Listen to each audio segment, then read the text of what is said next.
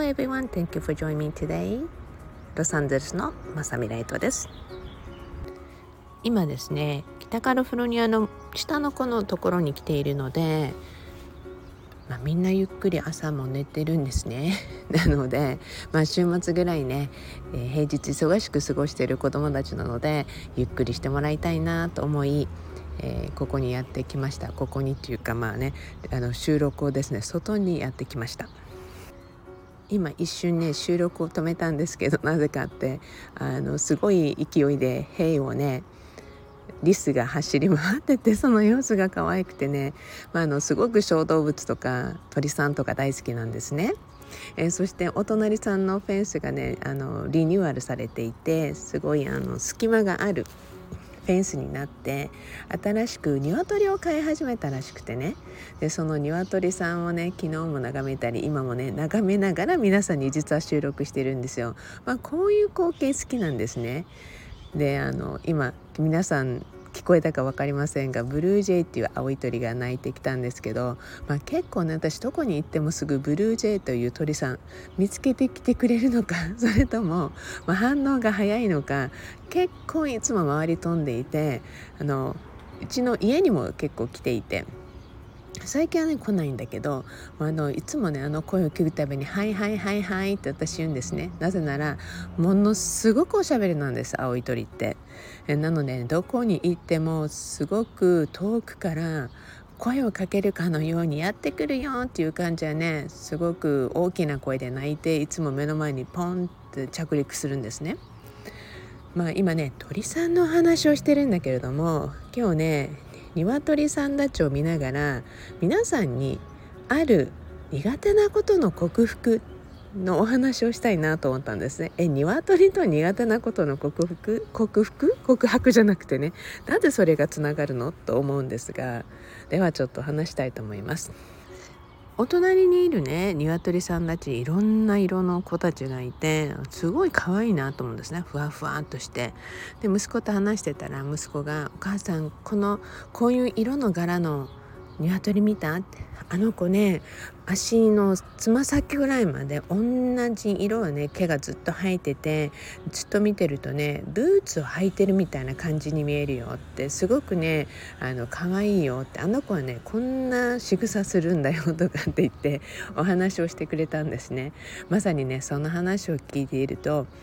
あのよく私が鳥とか動物を見て子供たちに「ああだったのよこうだったのよ」っていう話をしてたのと同じようなことを大抵子供たちって言うんですね。で多分見方という視点ビジョンですよね。それが似てるんだと思うんですね。でそこでね、まあ、あの後で小さい頃とかに聞く言葉っていう大切さもねちょっと皆さんにお話していきたいなと思うんですけどもその前にまず鶏のお話からいきたいと思います。結構外寒いんですけどね私片手に、えー、あったかい紅茶を持ってやってきました。はい。鶏なんですけれども実はね私小動物とか鳥さんのお写真を毎日のようにね Facebook とかの SNS に出しているんですね。でもね実は私小学校6年生の頃から鳥が実は大の苦手だったんです。とにかく鳥は怖かったんですよね。まあそのきっかけって自分でもはっきり覚えてるんです。小学校とかってね夏休みに皆さん、うん、あの学校でまあ飼育されている動物とか亀とかのお世話っていうのが担当で当番であったじゃないですか。まあそんなこと経験したことない方はね私の時代にはあったんですね。でそしてね、まあ、あのある日私の番が来たんですよ。何人かのね子たちと一緒になってお掃除をするわけですよね。うさぎ小屋とかあの鶏小屋とかね。まあ、もちろんうさぎ小屋とかね、まあ、楽しいわけですよ。でさてうさぎ小屋のね担当していて私でそっと見てみると男の子がねほうきを持ってこのほうきの先でねこの鶏をねつつこうとしてまあ要はいじめるような感じでねやってたんですね。であの面白いんだよってこんな風につつこうとするとあのこいつら飛ぶんだって言うんですね。いやもうそれやめてって言ってなんか絶対怖がってるからそれやんないでって言って、まあ、やめてもらったんですよ。まあ面白がるものでもないしね私たちの目的はお掃除をして快適にこの子たちにね過ごしてもらうっていうのが来たわけですからね。でそうしてねその後にまあそのその子が辞めてしまったので鶏小屋のねお掃除が途中で終わっちゃったんですよね。そこでまあその時はね鶏をまだ怖いとかそういうのはなかったのででそこで、まあ、私がその鶏小屋に入ってお掃除をしようってことになったんですもう一人のね女の子のお友達と一緒に。でそれで今度私がその鶏小屋のドアを開けたらその鶏がねやっぱりいじめられて怖かったんだと思うんですよ。猛突進をねしてまあ私をめがけて猛突進をしてきたんですね。まああのいじめられる前にって思ったんでしょうね。もうそれがねもうすっごい勢いであのバーンってきたのですごく私なんかびっくりしちゃってすごくその時のこの瞬間的なことで鶏が怖いってなっちゃったんですよね。まあその後ね「私じゃないよ」って「でもごめんね」って「こんなに怖い思いしたんだねごめんね」って柵の外から謝ってあの私ができること餌をね変えたりとかしてでそしてねこの中の掃除はお友達にやってもらったんだけどもその時の記憶があって実は夢の中にも出てきて何度もやっぱりよっぽど怖かったと思うんですよね。それでねやっぱり鶏がすごい苦手になっちゃってもう鶏イコール鳥なので鳥も苦手みたいになったんですね。であの日本で見てきた鶏ってすごい白に赤いトサカっていうのがメインになっていて、まあ、そういう鶏っていうのしか見たことなかったので、まあ、アメリカに来てねいろんな色合いの鶏とかを見たりいろんな色の卵を見たりっていう時にあ本当にいろんな子たちがいるんだなっていうふうに思ったんですよね。そうするとねやっぱり放し飼いにしている鶏とかやっぱり環境もあるんだなと思うんですよね。まあ、学校のね飼育っていう感じでお勉強の一環としてあんなちっちゃなところに閉じ込められてたら絶対嫌だったんだろうなって今を思う今思い出すとねそう思うんですね。でそしてね鶏をの卵をねあの自然に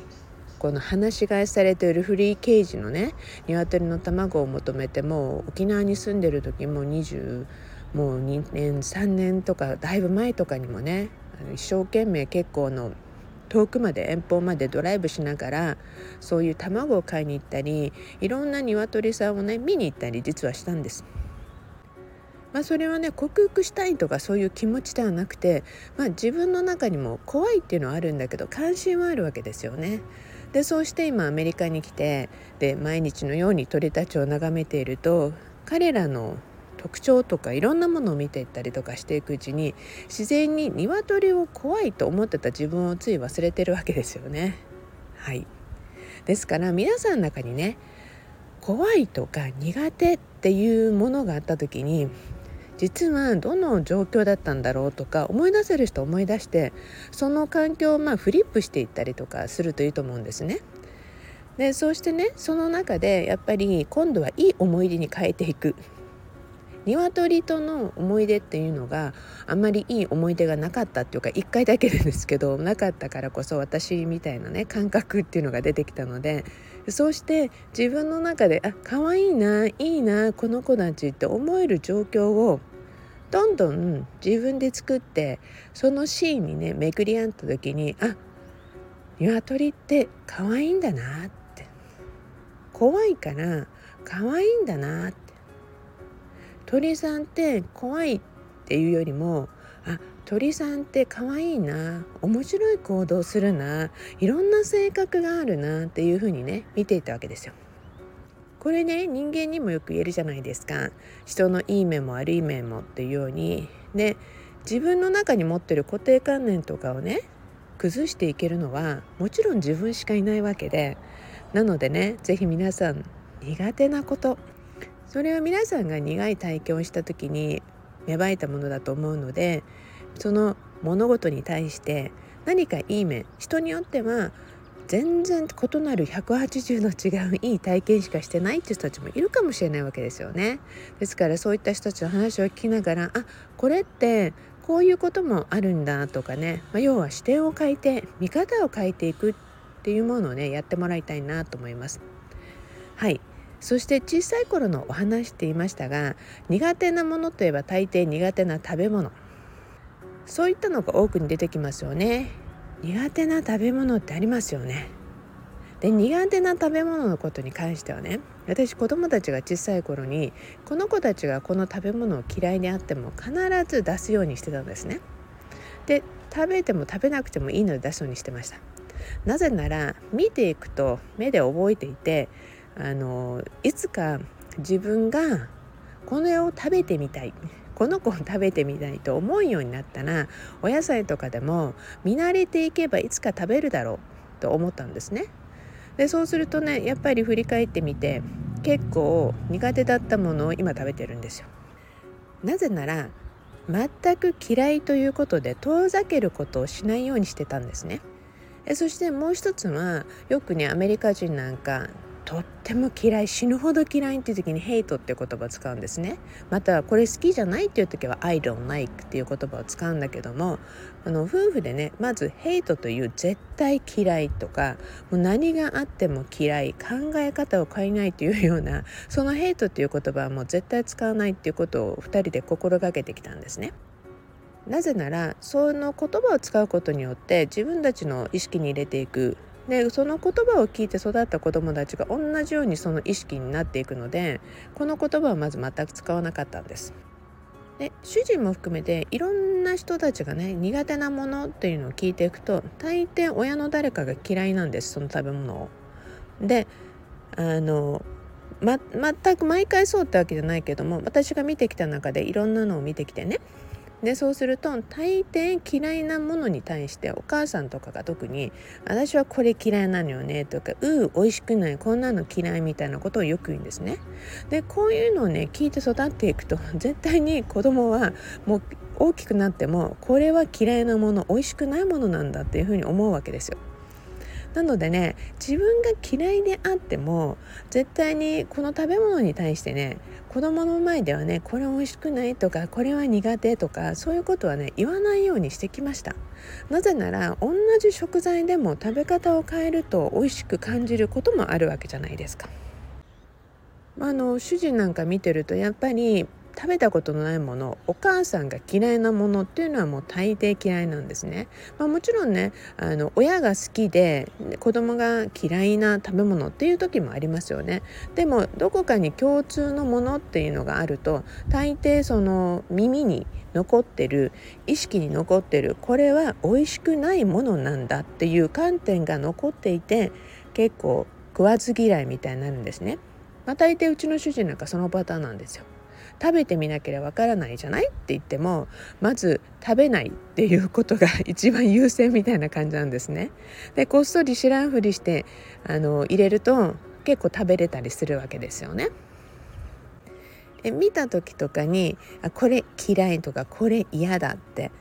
ねその言葉を見たり聞いたりとかねあのその場のシーンの中に記憶していくとやっぱり嫌いなものになっていくので子育て中の皆さんとかね周りの方々は是非気をつけてくださいなぜならもうねあなたが嫌いであってももう食べ物なんてその産地のものとか旬のものとか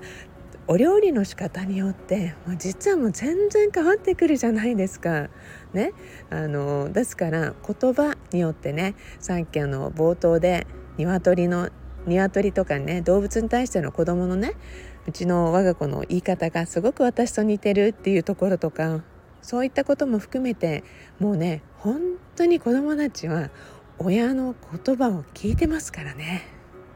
これはね実は動物に対しても同じですあのペットのねあペットを可愛がってる方々もいると思うし、まあ、アメリカ人なんか見ててねすごくビヘイビアと態度が悪いペットとか見てる時にね大抵のその飼い主さんとかがねバッドドッグとか言ったりするのが多いのでいやもうねその言葉はやめようよって 時々思ったりするんですね。はいということで皆さん苦手なものを克服する時にまあ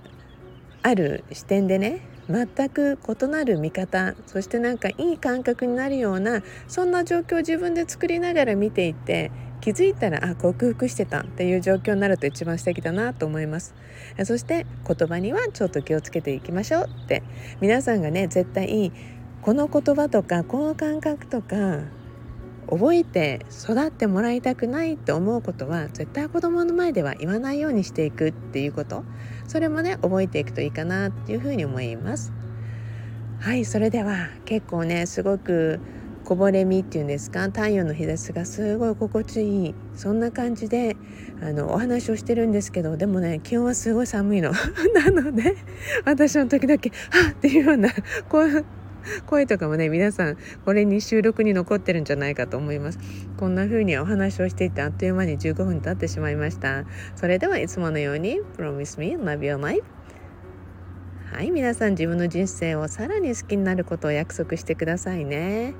はい本日も皆さんお付き合いありがとうございました。皆さんのね視点観点が、まあ、感性がさらにね高まり皆さんの人生がもっと楽しくなる。そんなお手伝いになればと思います。それではまた皆さんまさみライトでした。